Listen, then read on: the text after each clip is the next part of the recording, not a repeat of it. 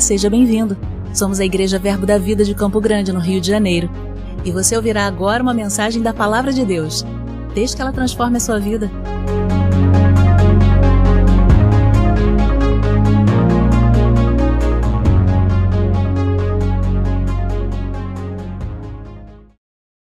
Aleluia. Deixe-me dizer uma coisa para você. Há um texto na Bíblia. Isso não está na pregação de hoje, mas é um plus, amém? Há um texto na Bíblia que diz que Isaías um dia ele viu a glória do Senhor. Para mim é um dos textos mais belos da palavra de Deus. Isaías, um homem muito importante naquele país, e um dia ele disse: No ano em que morreu o rei Uzias, eu vi o Senhor.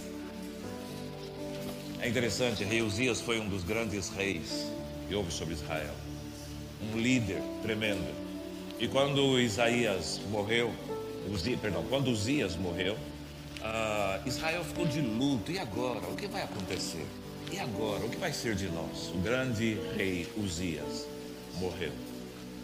E então, quando ele estava pensando nessas incertezas, ok. Eu nunca fui muito bom com essas tecnologias. Eu comecei a pregar, não tinha microfone, mas já tem, graças a Deus. Então Isaías, ele está lá, e o povo todo naquela depressão pela morte do rei Uzias. E ele disse que ele viu o céu aberto, e ele viu o trono do Senhor sobre o Santo dos Santos. Ele viu os querubins da glória. Há três, três textos na Bíblia que contam esta visão: Isaías, Ezequiel e João. Eles viram o trono de Deus, eles viram os anjos, os querubins cantando.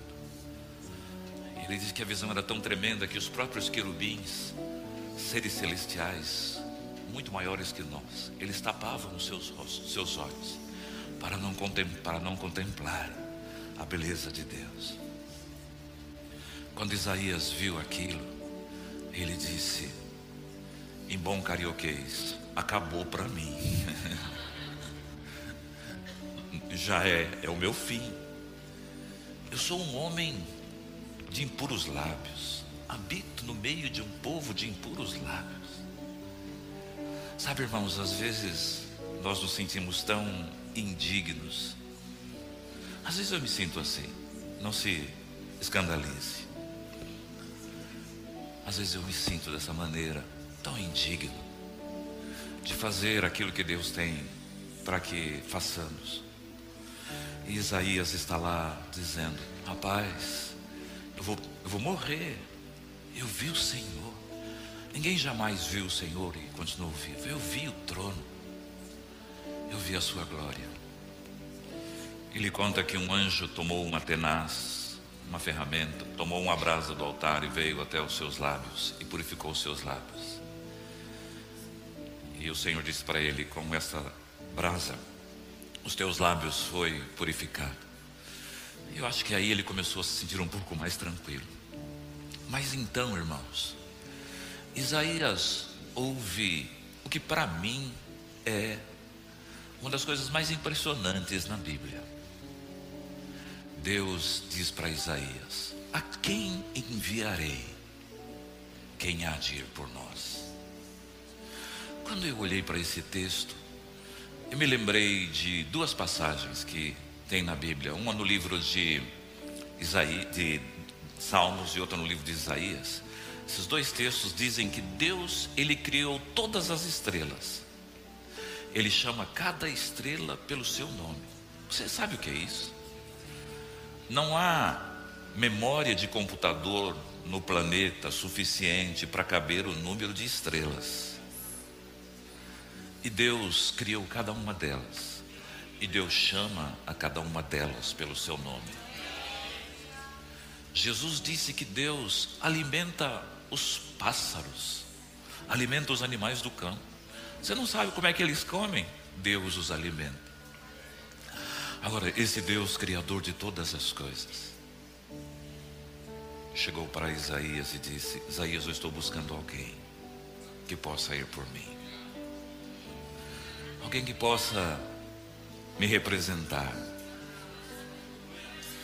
Isaías disse: Senhor, eis-me aqui, envia-me, Senhor.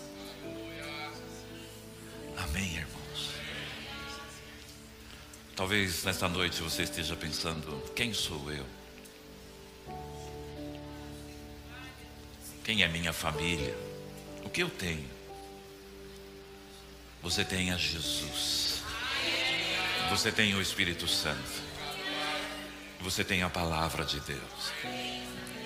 Você não precisa mais nada. Amém? Você tem a palavra dele. E eu quero te dizer algo. Deus não está olhando para a tua condição. Deus não está olhando para a tua conta bancária, para as tuas finanças. Deus não está olhando nem para a tua saúde. Isso nada, nada disso é dificuldade para Ele. Ele só quer ouvir de você: Eis-me aqui, Senhor. Envia-me a mim. Aleluias. Você pode levantar as suas mãos. Você pode dizer essas palavras: Eis-me aqui, Senhor. Usa a minha vida conforme a tua vontade. Aleluias. Graças a Deus. Dê um abraço ao teu irmão e essência. Gente, obrigado.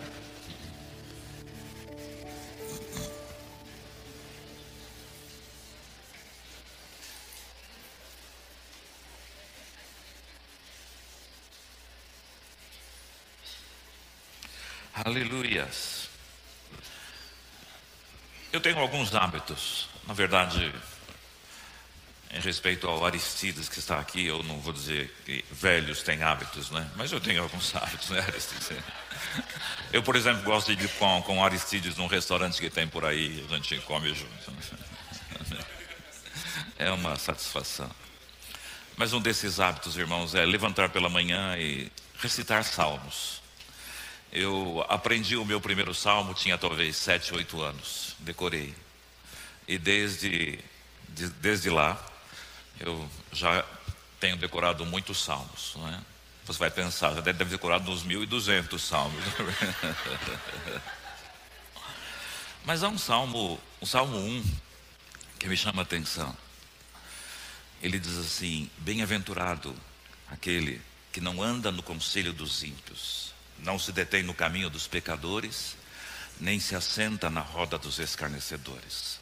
Antes o seu prazer está na lei do Senhor, e na sua lei medita de dia e de noite. Ele é como árvore plantada junto a ribeiros de água, a qual dá o seu fruto na estação própria, certa. Suas folhas não caem, e tudo quanto fizer prosperará. Não são assim os ímpios, mas são como a moinha que o vento espalha. Pelo que os pecadores não subsistirão no juízo, nem os ímpios na congregação dos justos. Porque o Senhor conhece o caminho deles. Mas o justo habitará na presença do Senhor. Amém, irmãos? E eu gosto de pensar nesse salmo. Esse salmo diz, começa a primeira palavra do livro de Salmos, bem-aventurado. Você sabe o que quer dizer bem-aventurado? Feliz. Na verdade, bem-aventurado é mais que feliz. Amém? Já ser feliz deve ser uma coisa muito boa, sim ou não? Não é? Na verdade, toda a humanidade busca ser feliz, não é? E inventa os seus caminhos para a felicidade. Mas a palavra de Deus nos ensina como ser feliz, como ser mais que feliz. Aquele que não se assenta no, no, na, na roda dos escarnecedores, não é? Antes o seu prazer está na lei do Senhor e na sua lei medita de dia e de noite. Tudo quanto fizer prosperará. Eu acho que esse talvez, irmão, seja o ideal de todas as pessoas, pelo menos que eu conheço. Não é? Ninguém quer viver uma vida triste, ninguém quer ser mal sucedido no que faz. Todos nós desejamos é, essa vida feliz e essa vida bem sucedida. E às vezes nós é, aplicamos toda a nossa vida e nos esforçamos com tudo que temos, buscando felicidade, buscando sucesso e êxito em todas as coisas. Mas Jesus disse duas coisas que nós devemos considerar. Jesus diz no livro de Lucas: aquele que amar a sua vida vai perdê-la, e aquele que perdê-la por amor de mim vai guardá-la para a vida eterna. Às vezes nós estamos fazendo de tudo, pensando que estamos fazendo correto para guardar nossa vida, para termos sucesso em todas as coisas. E até no ministério queremos ter sucesso, sim ou não, irmãos? Queremos ser bem-sucedidos no nosso, nosso trabalho na igreja, no nosso ministério. Queremos ser bem-sucedidos é, na nossa vida financeira, às vezes pensando até em abençoar a igreja, abençoar o evangelho. E não está errado nisso. Mas quando Jesus diz isso, eu fico pensando: será que, na verdade, o sucesso está nisso? Em buscarmos estas coisas? Amém? Então, é, eu estava pensando neste salmo e pensando assim: felicidade e sucesso não é ter tudo que nós queremos, mas é estar nele, na Sua palavra, Ele habitando em nós. Amém, irmãos? Eu quero que você abra a tua Bíblia no livro de Filipenses. Esse texto de Filipenses é maravilhoso. Filipenses capítulo é, 3, o apóstolo Paulo diz algo que tem marcado toda a minha vida.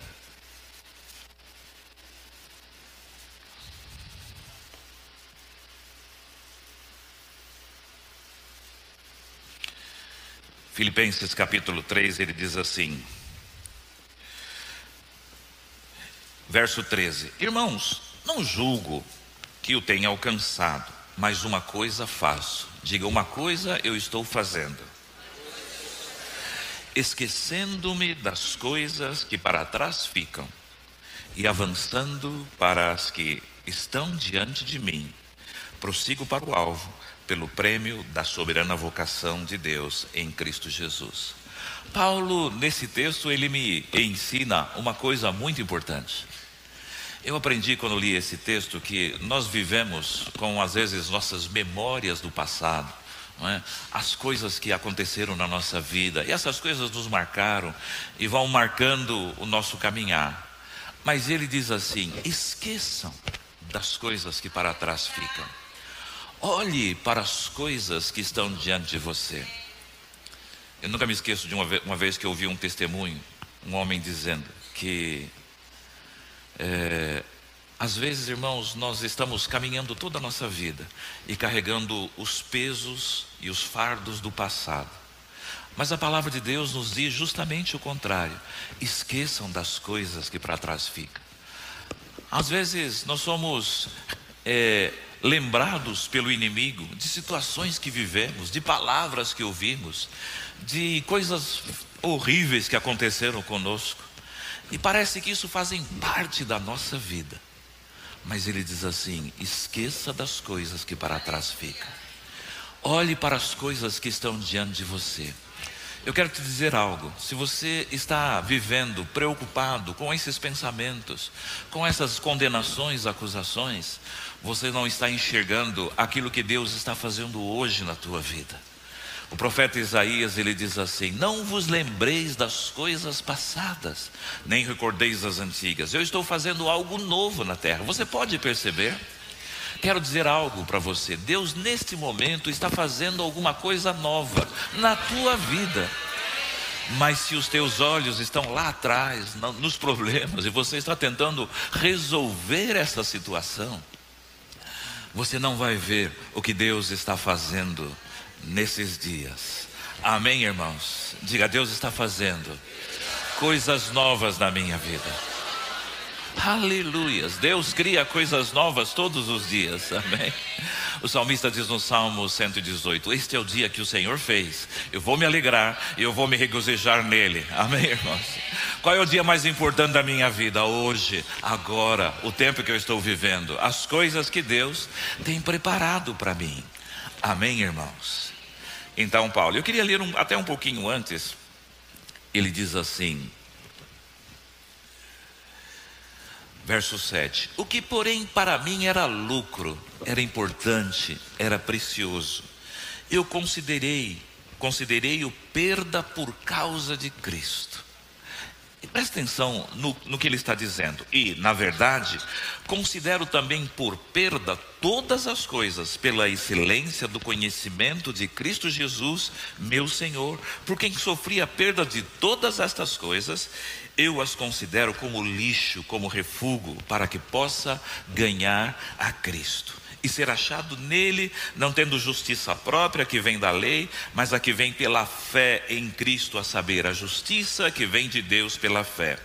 Desejo conhecer Cristo, o poder da sua ressurreição e a comunhão dos seus sofrimentos, conformando-me com ele na sua morte, para ver se de alguma maneira posso chegar à ressurreição dos mortos. O que ele está dizendo nesse texto é mais ou menos o seguinte: ele diz, Eu passei toda a minha vida olhando para coisas que para mim eram importantes, eu passei toda a minha vida pensando em alcançar, em ser grande em ter coisas importantes, mas quando eu encontrei a Jesus, eu disse: Não preciso de mais nada, Ele é tudo que eu tenho buscado em minha vida. E ele diz assim: ah, o que eu quero é estar nele.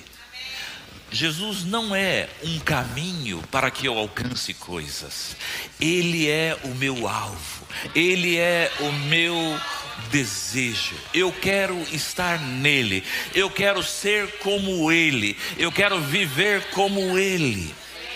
Nada nesse mundo vai nos dar felicidade, irmão, se não entendermos essas coisas. Amém?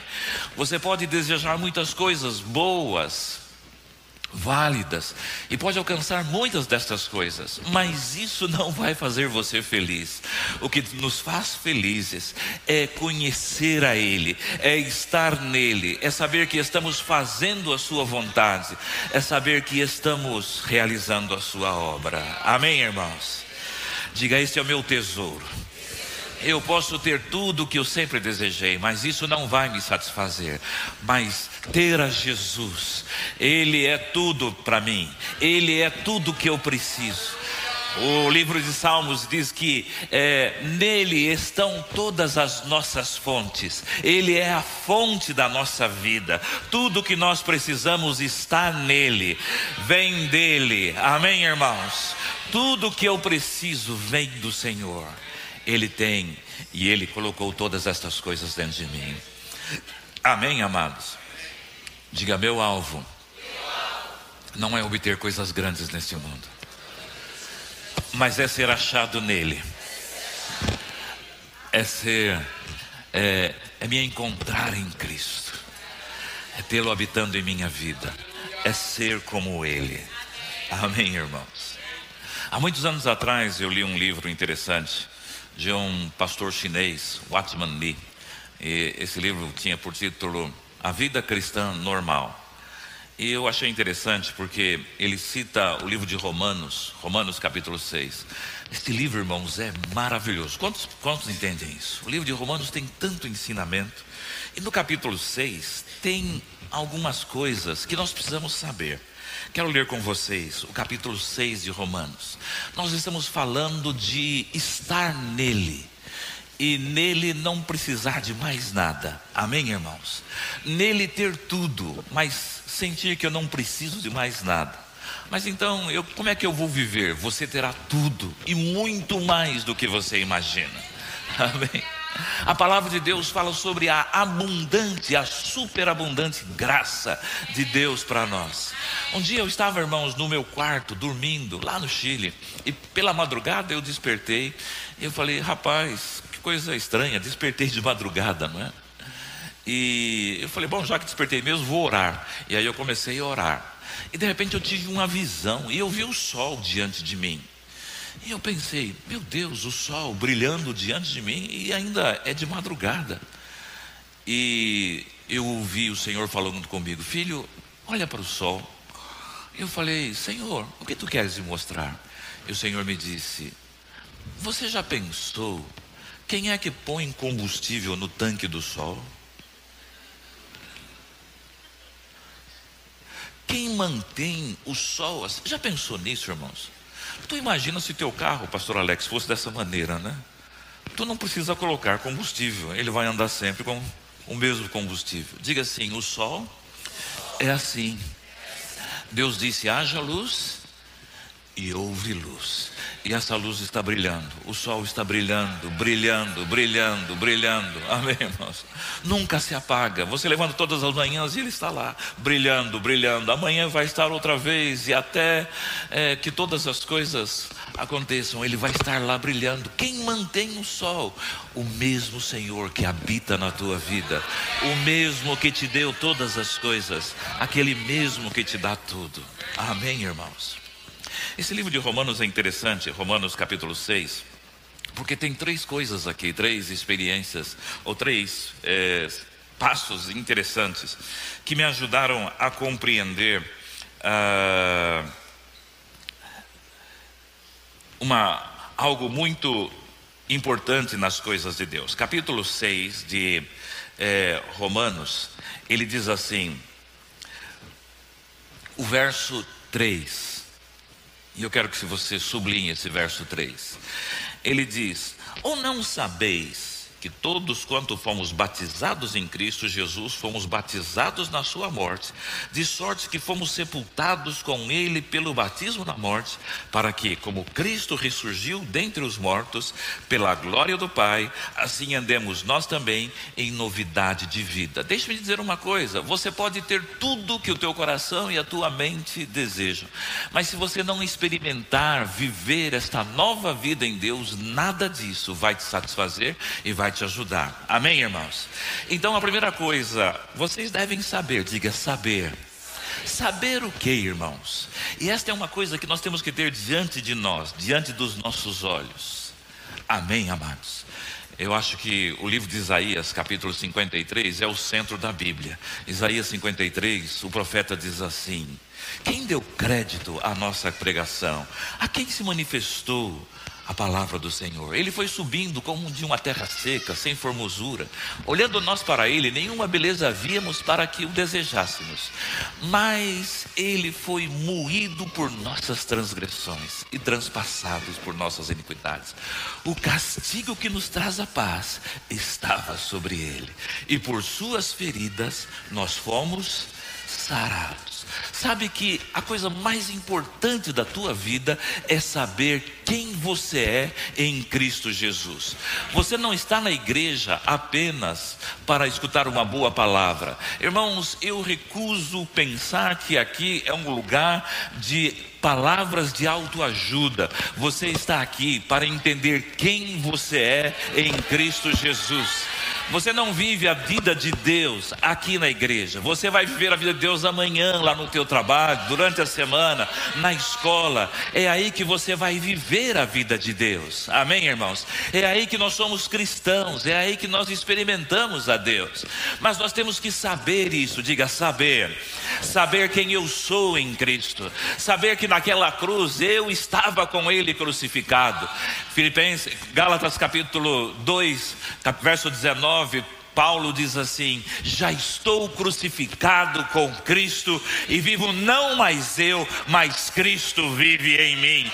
E a vida que agora eu vivo na carne, eu vivo pela fé do Filho de Deus que me amou e a si mesmo se entregou por mim. Diga, era eu que deveria estar naquela cruz, aquele era o meu lugar, mas Jesus disse: Eu subo aí por você e você pode se considerar morto para o teu passado, morto para as tuas recordações morto para todas as condenações na tua vida, mas vivo agora para Deus em Cristo Jesus. Não é o que eu não é o que eu faço, não é o que eu fiz ou deixo de fazer, mas foi o que Ele fez. Eu sei disso. Ele pagou o preço da minha vida, Ele morreu em meu lugar, Ele deu a sua vida por mim, para que eu viva a vida dele. Eu já estou crucificado com Ele, não vivo mais. O Marcos Honório Velho se foi, agora vive Cristo em mim. Aleluia a vida que agora vivo na carne. Que tipo de vida você vive hoje? Eu vivo pela fé no Filho de Deus. Amém. Eu não estou aqui tentando receber uma palavra de ânimo para suportar toda a semana e ter um pouco de alegria. Eu estou aqui para saber quem eu sou nele. Eu estou aqui para saber que o poder dele habita na minha vida. Diga, eu sei isto. O meu homem velho estava naquela cruz foi crucificado com Ele. Todos os meus pecados, de tudo que eu sempre me envergonhei em minha vida, estava lá naquela cruz. Amém, irmãos? Paulo diz que a, a, a letra ou é, a, a nota da minha dívida foi cravada na cruz e está escrito lá: pago, ele não deve mais nada, ele foi lavado e purificado. Eu sei disto.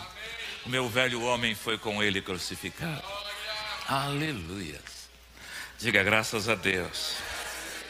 Amém. Diga a segunda coisa. Aleluias. Verso 11 diz assim: Assim também vós considerai-vos. Como você se considera?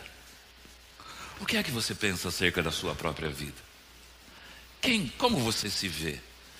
É isso que determina a vida que você está vivendo. Eu vou dizer outra vez, talvez você não tenha entendido. Você está vivendo a vida que você considera que você é. Mas a palavra diz assim: considere-se morto para esse mundo, mas vivo para Deus em Cristo Jesus. Amém, irmãos? Às vezes o diabo, não sei se passa com você isso, né? O diabo vem nos lembrar de algumas situações. Já passou assim com você?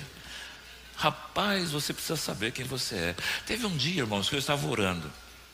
E você vai achar que pastor missionário não passa por essas coisas, mas vai saber que passa, né? E eu comecei a me lembrar de pensamentos maus, de situações más que eu tive na vida. E eu estava como Isaías, ai de mim, né? ai de mim que estou perecendo. E eu comecei a dizer: Senhor, eu sou tão mal, eu fiz tantas coisas erradas. E o Senhor falou naquela noite, naquela noite comigo. Quais coisas, de quais coisas você está falando, filho? Eu falei, Senhor, eu sei que tu és o Deus onisciente. Tu sabes todas as coisas. A minha vida não é oculta a ti. Tu conhece, me conheces desde o dia que eu fui gerado. E como o Senhor pergunta quais coisas erradas que eu fiz? O Senhor sabe todas as coisas. E ele me disse: Você precisa se lembrar de uma coisa. E eu falei: O que, Senhor? A minha palavra diz que dos teus pecados eu não me lembrarei mais.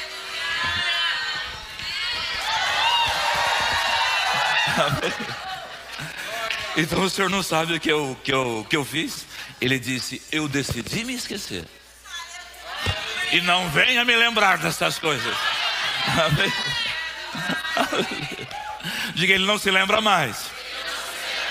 E eu não vou é, deixar o diabo me recordar destas coisas. Amém. Diga eu sou uma nova criatura.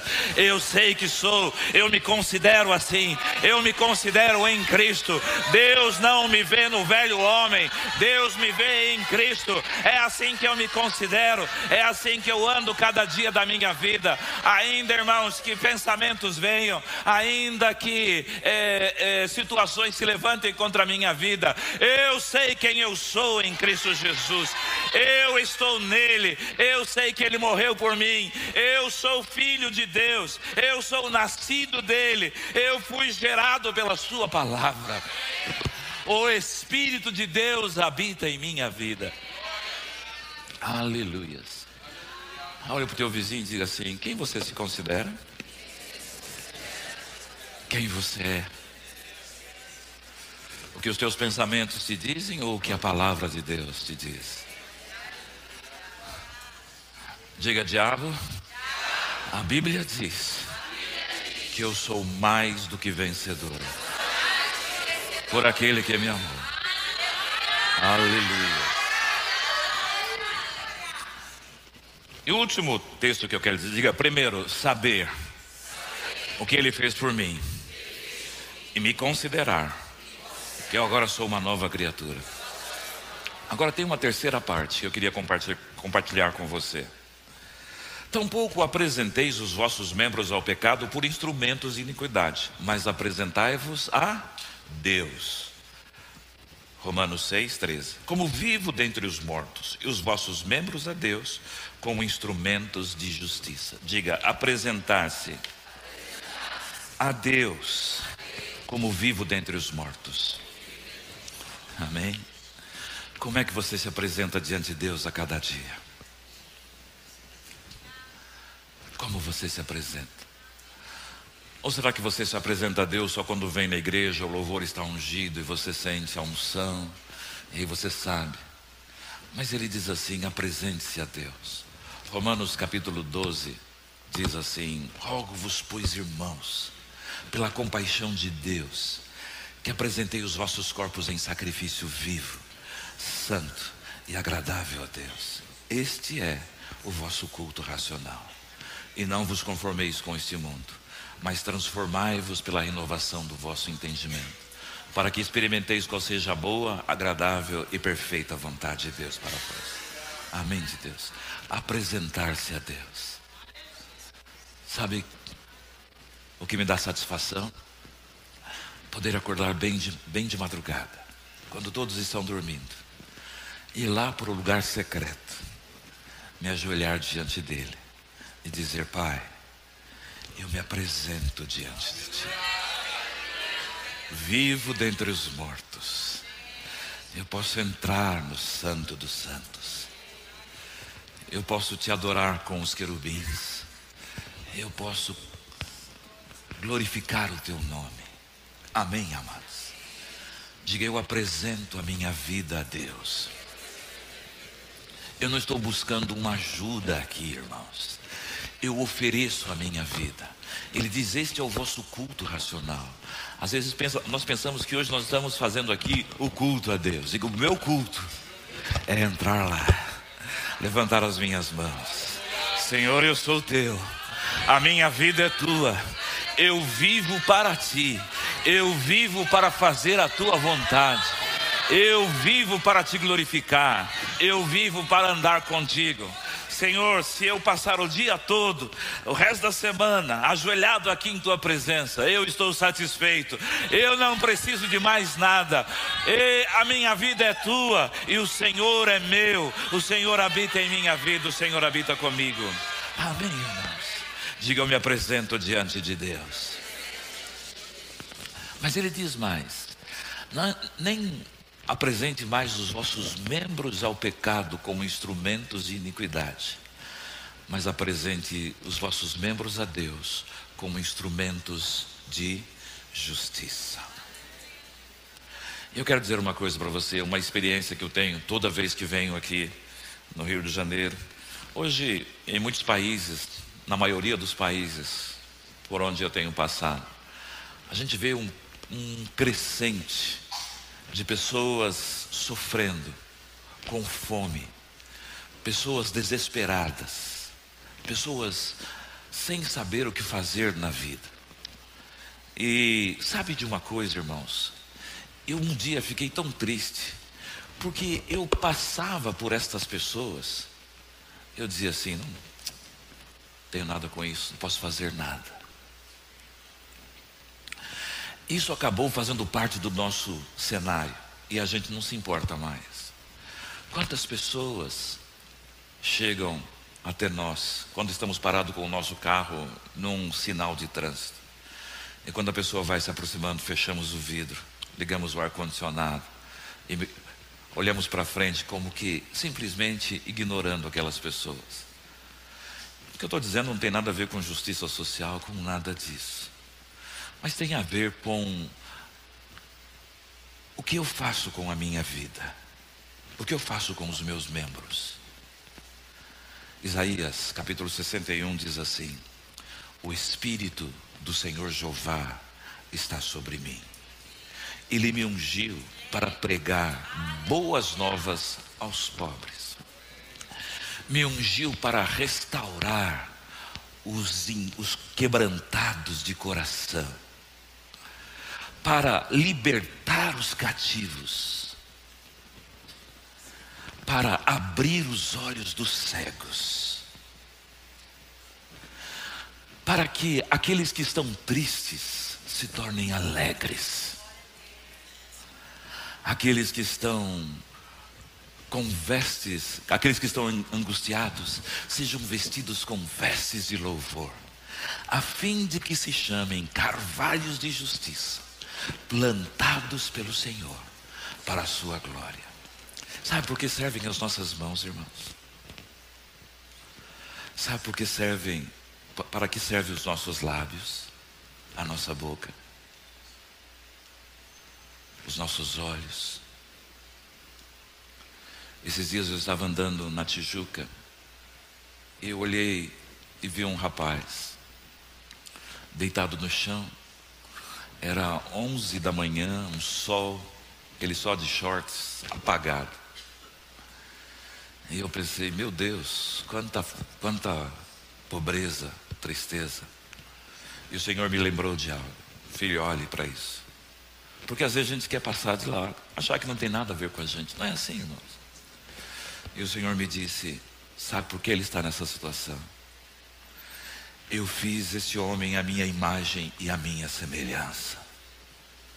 E o diabo tem prazer em destruir a minha imagem e a minha semelhança. E eu te trouxe aqui, trouxe aqui, para que você vista este homem de vestes de louvores Amém, irmãos. Diga as minhas mãos, instrumentos de justiça. A unção do Espírito que está sobre a minha vida. Não é apenas para fazer bons negócios, não é apenas para ter uma vida feliz, mas é para fazer outras pessoas felizes, é para impactar pessoas, é para mudar a vida de pessoas. Eu fui enviado para mudar a vida de pessoas. Eu fui enviado para que os tristes sejam alegres. Eu fui enviado para abrir os olhos dos cegos. Eu fui enviado para curar os quebrantados de coração. Eu fui enviado para restaurar as pessoas, irmãos. Eu estava caminhando pela Conde de Bonfim. Gosto de passar ali, tem uns restaurantes bons. Né? A Murabi conhece lá, não conhece a Murabi? Conde de Bonfim. Quando eu estava passando diante do restaurante daqueles, eu vi uma moça sentada, vendendo algumas coisinhas, e o Senhor falou comigo: vai até ela. Eu cheguei para ela e falei assim: Ei, você já aceitou a Jesus como Senhor e Salvador da sua vida? Ela, moço, eu estou desviada. Eu falei: agora eu entendi. Amém. Eu falei, vamos acabar com isso agora em nome de Jesus. No meio da rua, abracei aquela jovem, as pessoas não entenderam nada. Mas as minhas mãos, irmãos, eu apresentei ao Senhor como instrumentos de justiça. Amém? E eu disse para ela: volta para o Senhor hoje. Dedica a tua vida a Ele novamente. Amém, irmãos? Diga enviado. Deixe-me dizer uma coisa para você. Todos os dias você passa, encontra com estas pessoas que está em Isaías 61, quebrantados de coração, cegos, tristes, angustiados. E você fica dizendo assim, pastor Cláudio Alexandre não me dá uma chance nessa igreja. Você tem tanta chance todos os dias. Amém, irmão? Eu me acordo, me, me, me acordo, eu me recordo, né? Me recordo que eu trabalhava numa empresa de engenharia assim que cheguei no Rio de Janeiro. Eu estava fazendo uma obra ali em Honório Gurgel. E aí eu estava fazendo um projeto industrial lá. E nós tínhamos uma equipe, e tinha um rapaz na equipe que, rapaz, pense num cara duro. Já conheceu assim, alguém que está sempre falando coisas duras para você, né? E ele sempre muito irritado, sempre muito duro, sempre muito contundente. Eu já estava cansado daquele cara. Já passou isso com você? Rapaz, não aguento mais essa situação. E um dia eu estou lá no meu escritório, ele entrou, colocou as mãos sobre a minha mesa, olhou para meus olhos e falei: Pronto, agora vai sair fogo assim, aqui. E ele disse: Marcos, me dá uma palavra pelo amor de Deus. Quando ele falou aquilo, eu pensei: Rapaz, eu falei: Peraí, corri para o banheiro, dobrei os meus joelhos. Falei: Senhor, me dá uma palavra para esse camarada. Aquilo me quebrou, irmãos. Amém, irmãos. Diga: Eu fui enviado. Diga: As minhas mãos instrumentos de justiça. Todos os dias você pode produzir milagres, irmão. Amanhã pessoas vão estar diante de você, uma oportunidade de produzir milagres, uma oportunidade de transformar pessoas. Se eu viver toda a minha vida, for um homem muito rico, se eu alcançar tudo aquilo que eu desejo, mas não impactar pessoas. E pessoas ao meu redor morrerem e irem para o inferno. Eu não tenho, eu não fiz nada em toda a minha vida, irmãos. Porque eu fui chamado para mudar a vida de pessoas. Pense nisto amanhã, quando você estiver caminhando. E você vê pessoas que os outros vão virar o rosto para elas. Mas foi para essas pessoas que você foi enviado. Foi para elas que você foi ungido para transformar as suas vidas. Você pode ficar de pé? Eu quero te dizer uma coisa, irmãos. Eu quero dizer uma coisa a vocês. Eu sei que nós estamos vivendo os últimos dias. Amém? Eu estava lendo um livro no final do ano passado de Rusto Gonçalves, história de, eu não, já não gosto de história, né? mas história de missões, né? imagine você. E Rusto Gonçalves ele estava dizendo que meados do século passado, por volta dos, dos anos 50 do século passado, o Evangelho chegou a todas as nações. Escuta isso. Diga uma profecia, se cumpriu. Jesus diz no livro de Mateus, capítulo 24: Este evangelho será pregado em todas as nações, e então virá o fim. Amém, irmãos? Então nós estamos vivendo no fim. Amém? Diga, estes são os últimos dias. Mas há uma coisa que eu creio que está para acontecer nesses últimos dias.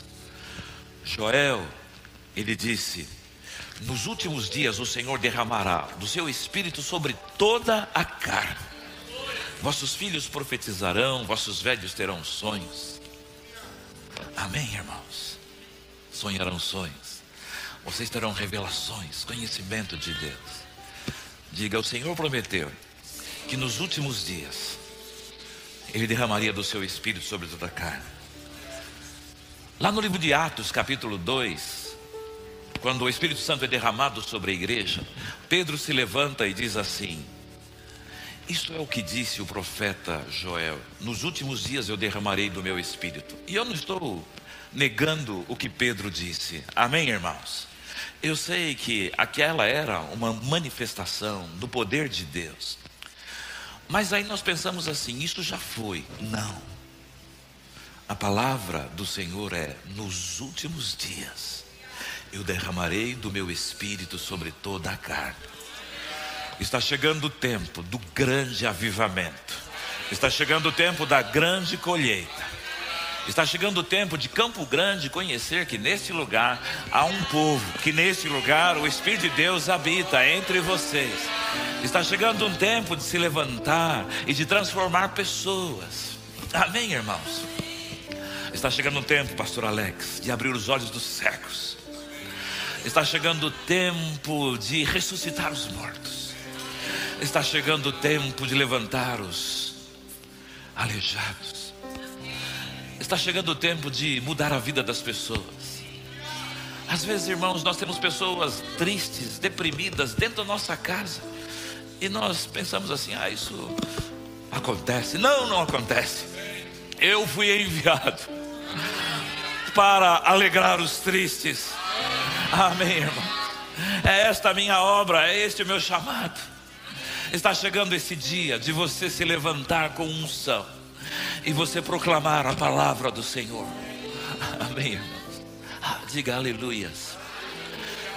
Sabe, vou encerrar com essa história.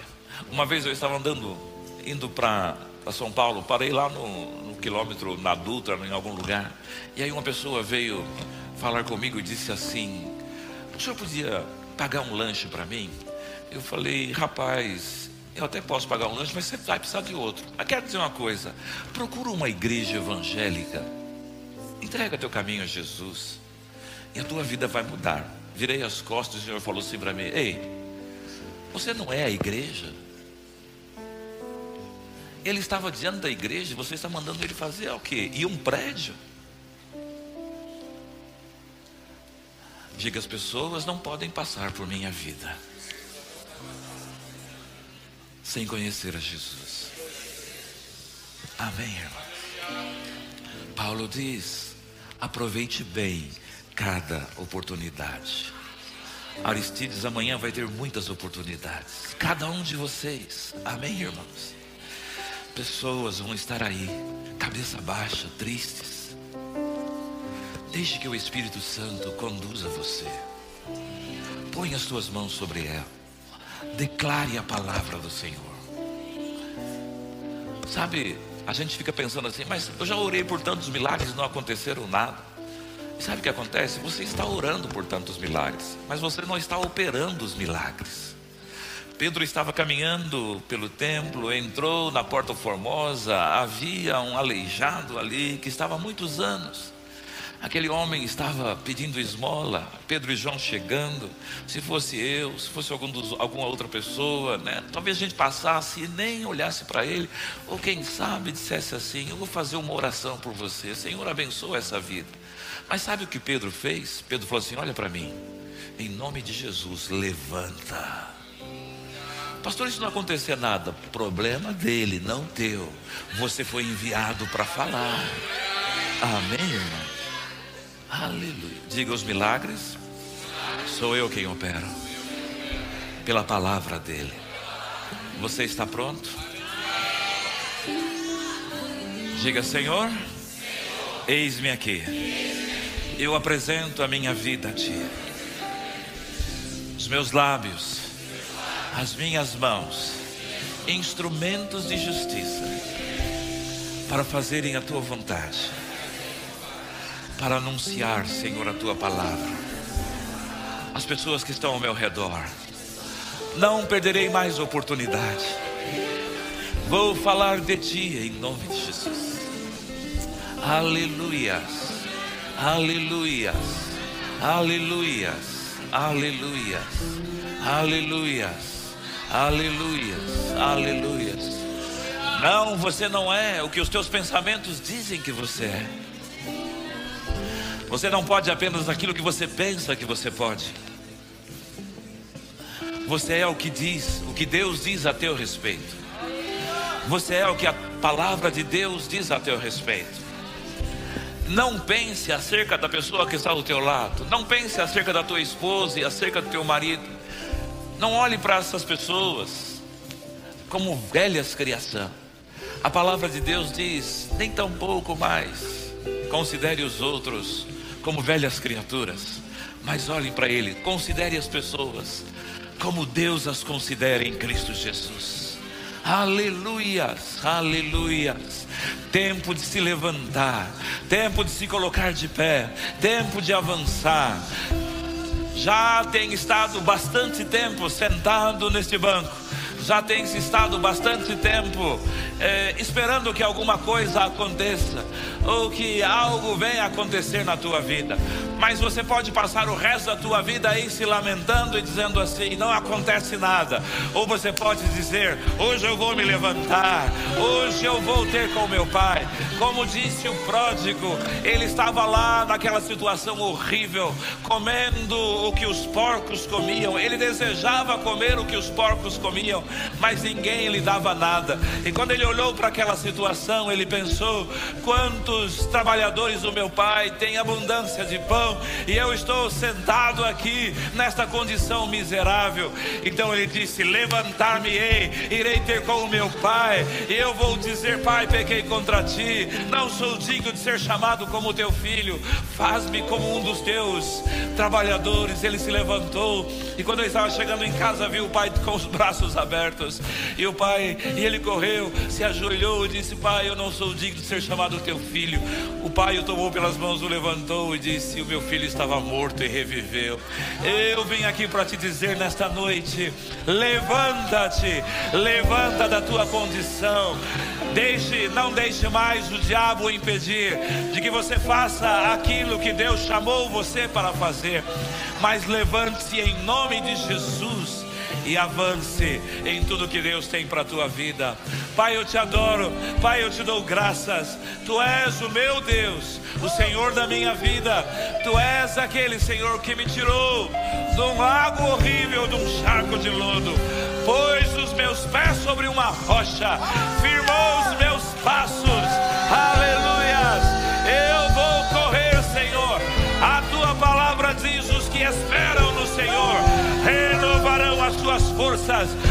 Subirão com asas como de águias, correrão e não se cansarão, caminharão e não se fadigarão. Eu vou correr, Pai, eu vou correr, eu vou fazer a tua vontade.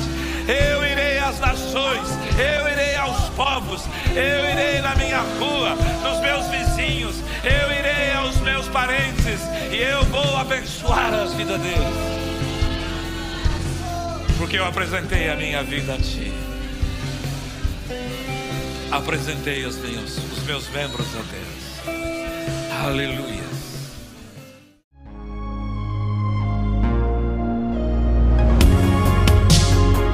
Ouça outras ministrações em nosso site verbodavida.com barra Campo Grande RJ. Nos acompanhe também em nossas redes sociais, Facebook, Instagram e YouTube.